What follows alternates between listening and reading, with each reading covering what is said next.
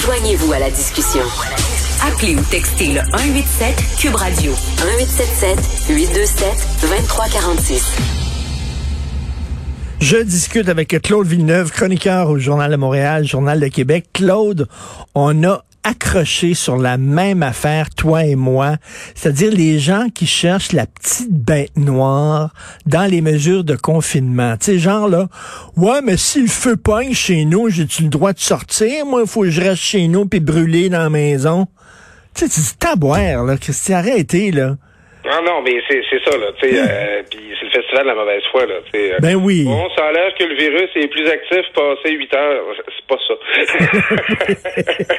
tu sais, tout le monde essaye de trouver sa petite exception. Puis c'est ça un petit peu depuis le début. À chaque fois qu'il y a une nouvelle règle qui est dictée, tout le monde cherche le moyen de pas fitter dedans. C'est de trouver un moyen là, que lui, ça soit bien difficile à appliquer pour lui. Euh, puis là, c'est ça. C'est euh, ben là, je peux-tu reconduire ma blonde au travail? Euh, J'ai-tu le droit de sortir promener mon chien? Là, si je veux commander du take c'est que je fais. Puis là, tout le monde euh, essaye de rendre ça compliqué avec sa petite exception, sa petite affaire personnelle. Ben, c'est certain qu'on peut trouver, si tu gosses, là, il y a une fille, là, je voyais ce matin encore, ces médias sociaux, là. Ouais, mais là, mon chien, lui, aime ça, euh, marcher pendant 3-4 kilomètres. Là, j'ai rien que le droit d'être à 1 kilomètre de chez nous. Fait que je vais tourner en rond. Premièrement, tu tournes pas en rond quand tu marches 1 kilomètre, Christy, là. Tu sais, à un moment donné, là, arrêtez, là. Ouais, puis c'est bon, il y a là-dedans, il faut voir, euh, tu sais, on, est dans une société libérale, on nous demande de nous restreindre, de nous contraindre de manière qu'on n'est pas obligé. Puis il y a un petit, un petit réflexe un peu bravache, un peu euh, réfractaire de, refus de l'autorité, que je, qui est pas tout à fait malsain. Là, moi j'aime ça là que que quand des, des, des, des règles coercitives soient adoptées, qu'on qu'on les questionne puis qu'on soit, euh, tu sais, qu'on. oui, mais là, les, comme tu dis, qu'on les questionne de bonne foi. Là, c'est le festival de la mauvaise foi. Ben c'est ça, c'est que là, tu sais, tout le monde, c'est comme le réflexe inconscient de se dire bon, ben comment moi je pourrais trouver une façon de dire que cette règle-là s'applique pas à moi, puis qu'elle est faite de manière à ce que euh, ça, ça, ça, me concerne pas ou que moi ça, ça va être bien difficile de, de, de se conformer là, dans, dans, dans, mes conditions. Là. Puis là, à la fin, je veux dire, là, là c'est euh, ouais, mais là, les, les couples qui vivent pas ensemble, ils vont quoi, ils, vont être obligés de faire l'amour avant 8 heures. Ah. Tout le monde cherche sa euh, bête noire, mais à la fin, si tout le monde faisait preuve de jugement, si les, les, policiers font preuve de jugement, si les citoyens font preuve de jugement, il n'y en aurait pas de problème en théorie, là, parce que la règle est la même depuis le mois de mars. Reste chez vous. Ben oui, ben oui, mais tu sais, d'ailleurs, François Legault, dans son point de presse, il le dit, il dit là, il y a des gens qui chialent parce qu'ils pourront pas prendre leur marche après 8 heures. Ben, prenez-la avant 8 heures, maudit votre marche, tu sais. Ouais, puis là, les gens, ils disent, ouais, mais là, les, rues, les rues vont être bondées, euh, on va être, on va tout être en train de prendre notre marche en même temps. je pense qu'il y a assez dehors, là, ça va être correct. Le virus circule pas beaucoup en extérieur, en tout cas beaucoup moins qu'à l'intérieur. Tu sais, c'est qu'à un moment donné, tu sais, c'est tout le c'est ça l'idée, c'est que tout le monde va avoir à faire des sacrifices à un moment donné. Tout le monde va devoir faire quelque chose qui est important pour lui. Si tu cherches un régime qui va faire en sorte que ça t'affectera pas du tout, ben là, c'est parce que tu te mets un petit peu en dehors de l'effort que tout le monde est en train de Puis là, je, je entends, là, ouais, mais là, on a le droit de patiner en famille. Mais là, comment les policiers vont savoir qu'on met les, les, mêmes gens, gens membres d'une même famille? Parce à un moment donné, il y a la confiance, le, jugement, le gros bon sens. Euh, euh, tu sais, ça n'a pas de sens. Là. Euh, je trouve que c'est, comme tu dis, c'est le festival de, de, de, la mauvaise foi. Puis de la recherche de l'exception. Puis euh, à la fin, euh, on va moins le monde, ça, reste la même affaire. Moins le monde va se voir, moins le monde va se côtoyer, moins le monde va sortir, moins le virus va circuler. Mais tu as vu, il y a des gens qui sont prêts à louer un chien rien pour contourner les lois, alors qu'on fait, on prend cette mesure-là pour nous protéger tous. Puis il y a des gens qui sont prêts. Là, j'ai lu aussi, là, vous avez rien qu'à télécharger l'application de Uber. Puis si vous faites arrêter par un policier, vous dites que vous êtes chauffeur d'Uber, donc il va vous laisser pas. Tu sais, tu dis taboire, là. Tu es en train de contourner une règle qui est là pour te protéger, Ticoun. En train de sortir? Je, reviens tout le temps de la blague de l'automne. Vous voulez qu'on fasse quoi? Passer 9 heures, aller s'asseoir dans un parc en dessous de la pluie? Il n'y a rien à faire. Reste chez vous. Écoute, euh, écoute Broadchurch, là. Ça, c'est une vieille série sur Netflix que je viens de découvrir qui est hallucinante, là. tu, passes, tu passeras pas à travers, là, tous les jeux de PlayStation, tous les, les livres, là, que, tu sais, ben tous les livres qu'on dit qu'on voudrait avoir lu avant de mourir, là, ben, regarde là ta chance, tu sais. À un moment donné, il y en a des, il y, a plus à faire chez vous que dehors. Ça, c'est sûr. Ben, tout à fait. Écoute, il faut revenir sur cette fonctionnaire fédérale, là, qui est allée dans le sud, tout frais payé par Vacances Air Canada. Écoute, moi j'aime pas ça, là, revenir tout le temps là, sur l'histoire du, fonctionnaire qui s'est fait rembourser le moindre paquet de gomme. Là, à un moment donné, bon, euh, faut s'aggrapper au monde, mais celle-là est spectaculaire. C'est euh, Dominique Baker. Euh, écoute, c'est pas n'importe qui. Elle est, une haute fonctionnaire à la santé publique. Elle est gestionnaire intérimaire du bureau des services de la santé à la frontière. Donc, à la santé publique, les gens qui s'occupent vraiment au fédéral, vraiment là, de, de, de, ce qui passe là, à, aux, les frontières ou pas. Eh bien, elle, elle s'est faite, elle est aussi influenceuse en matière de voyage. Elle fait ça euh, sur son temps libre, sur Instagram. Alors déjà que quelqu'un qui occupe un poste comme celui-là euh, euh, face à ailleurs loisir comme ça, c'est un peu préoccupant. Ben oui. Elle, s'est faite payer en novembre, toutes dépenses payées, un beau voyage par Air Canada en Jamaïque. Puis là, elle a partagé ça sur ses plateformes sociales, puis elle a montré ça, alors que son organisation, alors que le gouvernement fédéral dit aux gens qu'il ne faut pas voyager, recommande de rester à la maison. Alors, on a une gestionnaire de la santé publique qui se fait livrer des pina par le majordome euh, en Jamaïque, sur le bras d'Air Canada, puis qui nous partage ça sur les réseaux sociaux. Mais ça te prend-tu un manque de jugement, euh, écoute, épique, là, à ce moment-là?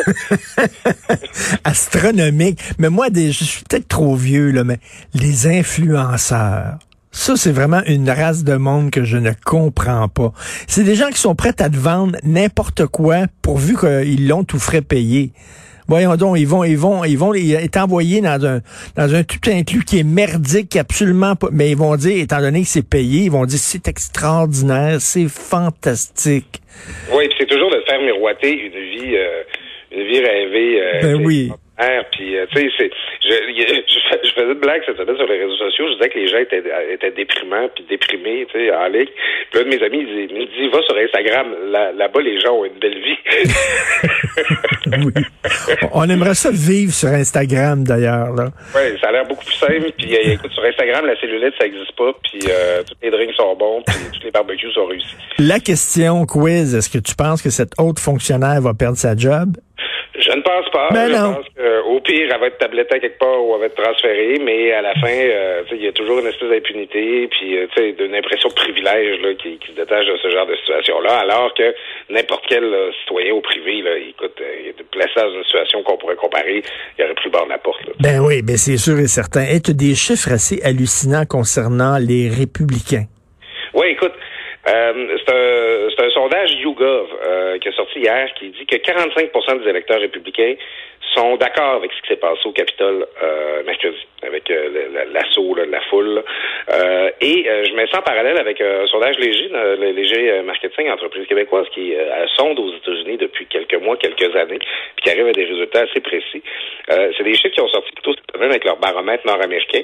Ça montrait que 55 des, des, électeurs républicains pensent que Trump a gagné l'élection. Pour vrai que c'est fait en quelque sorte.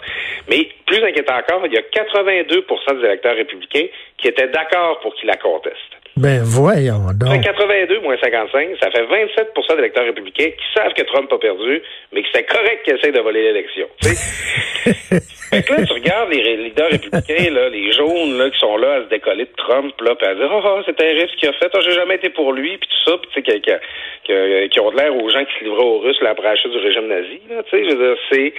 Euh, tu sais, t'es ils sont tellement pas sortis du bois. les républicains sont vraiment pas proches de cette désintoxiquée de Trump, tout simplement parce que la base républicaine là, est rendue plus trumpiste que républicaine. Oui.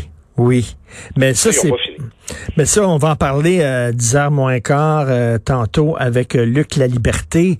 C'est le gros défi du Parti républicain. Comment maintenant tu peux prendre tes distances avec cette gang de coucous-là qui te... Tu sais, ces coucous-là, c'est un peu comme un alien. Tu sais, là, ils ont, ils ont comme euh, ils ont comme pondu des œufs à l'intérieur du Parti républicain. Comment tu peux t'en détacher? Oui, puis en fait, ça, c'est un défi pour tous les partis. Tu, vois, Québec solidaire, euh, aux dernières élections, ont réussi à faire des gains en parlant de trucs très classe moyenne, qui concernaient tout le monde. Par exemple, les dents, euh, le, tu sais, le, le, de payer l'assurance dentaire pour tout le monde.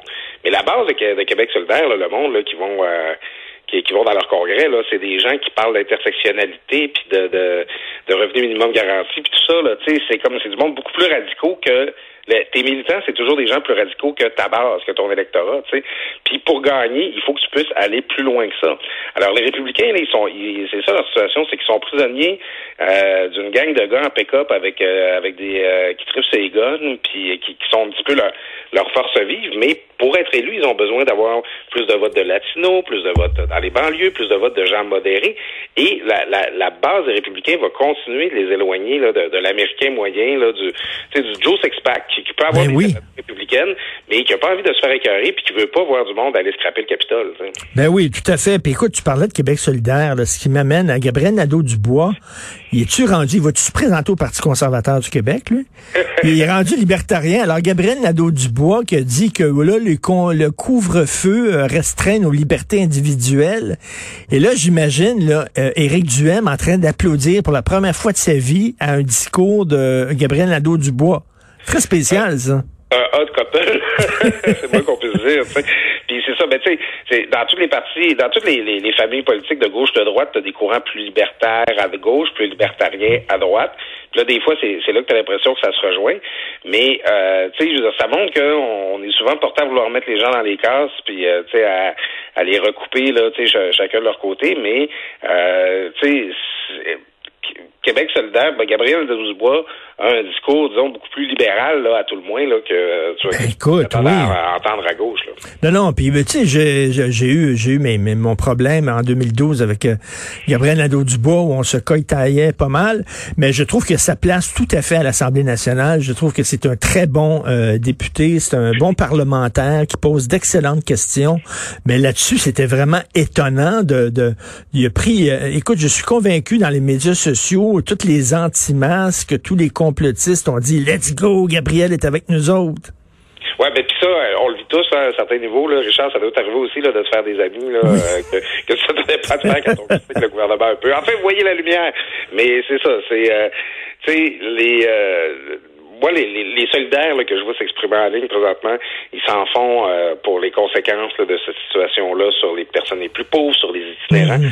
C'est un vrai angle mort de ce qu'on vit présentement. Ils vont aller où, les itinérants? Le goût, ils disent, aller à l'intérieur autant que possible. C'est pas comme si les refuges débordaient pas déjà. Tu sais, il y a une préoccupation sociale à avoir par oui. rapport à la crise. Mais j'imagine, j'imagine mal quand même un policier donner une amende salée à un, un, un itinérant. Là. Dire, le policier va savoir que le gars est itinérant. Là. Ouais, ben ça a été la réponse de Geneviève Guilbeault hier. Là, mais oui. En pratique, ça, ça se fait pas vraiment, mais quoi que ça arrive, là, tu sais, genre des, des, des itinérants qui sont pognés pour rester dans la rue parce qu'ils ont des tickets accumulés, là, ça, c'est une vraie réalité. Puis probablement qu'il faut faire quelque chose pour pour prendre soin de ces gens-là là, dans le contexte actuel. Là. Moi, je dis pas le contraire. Mais c'est ça, il y a une vraie préoccupation sociale à avoir avec cette crise-là. Puis c'est vrai que c'est surprenant quand tu vois avec Gabriel Dozebois qui se place du côté de la défense des libertés individuelles.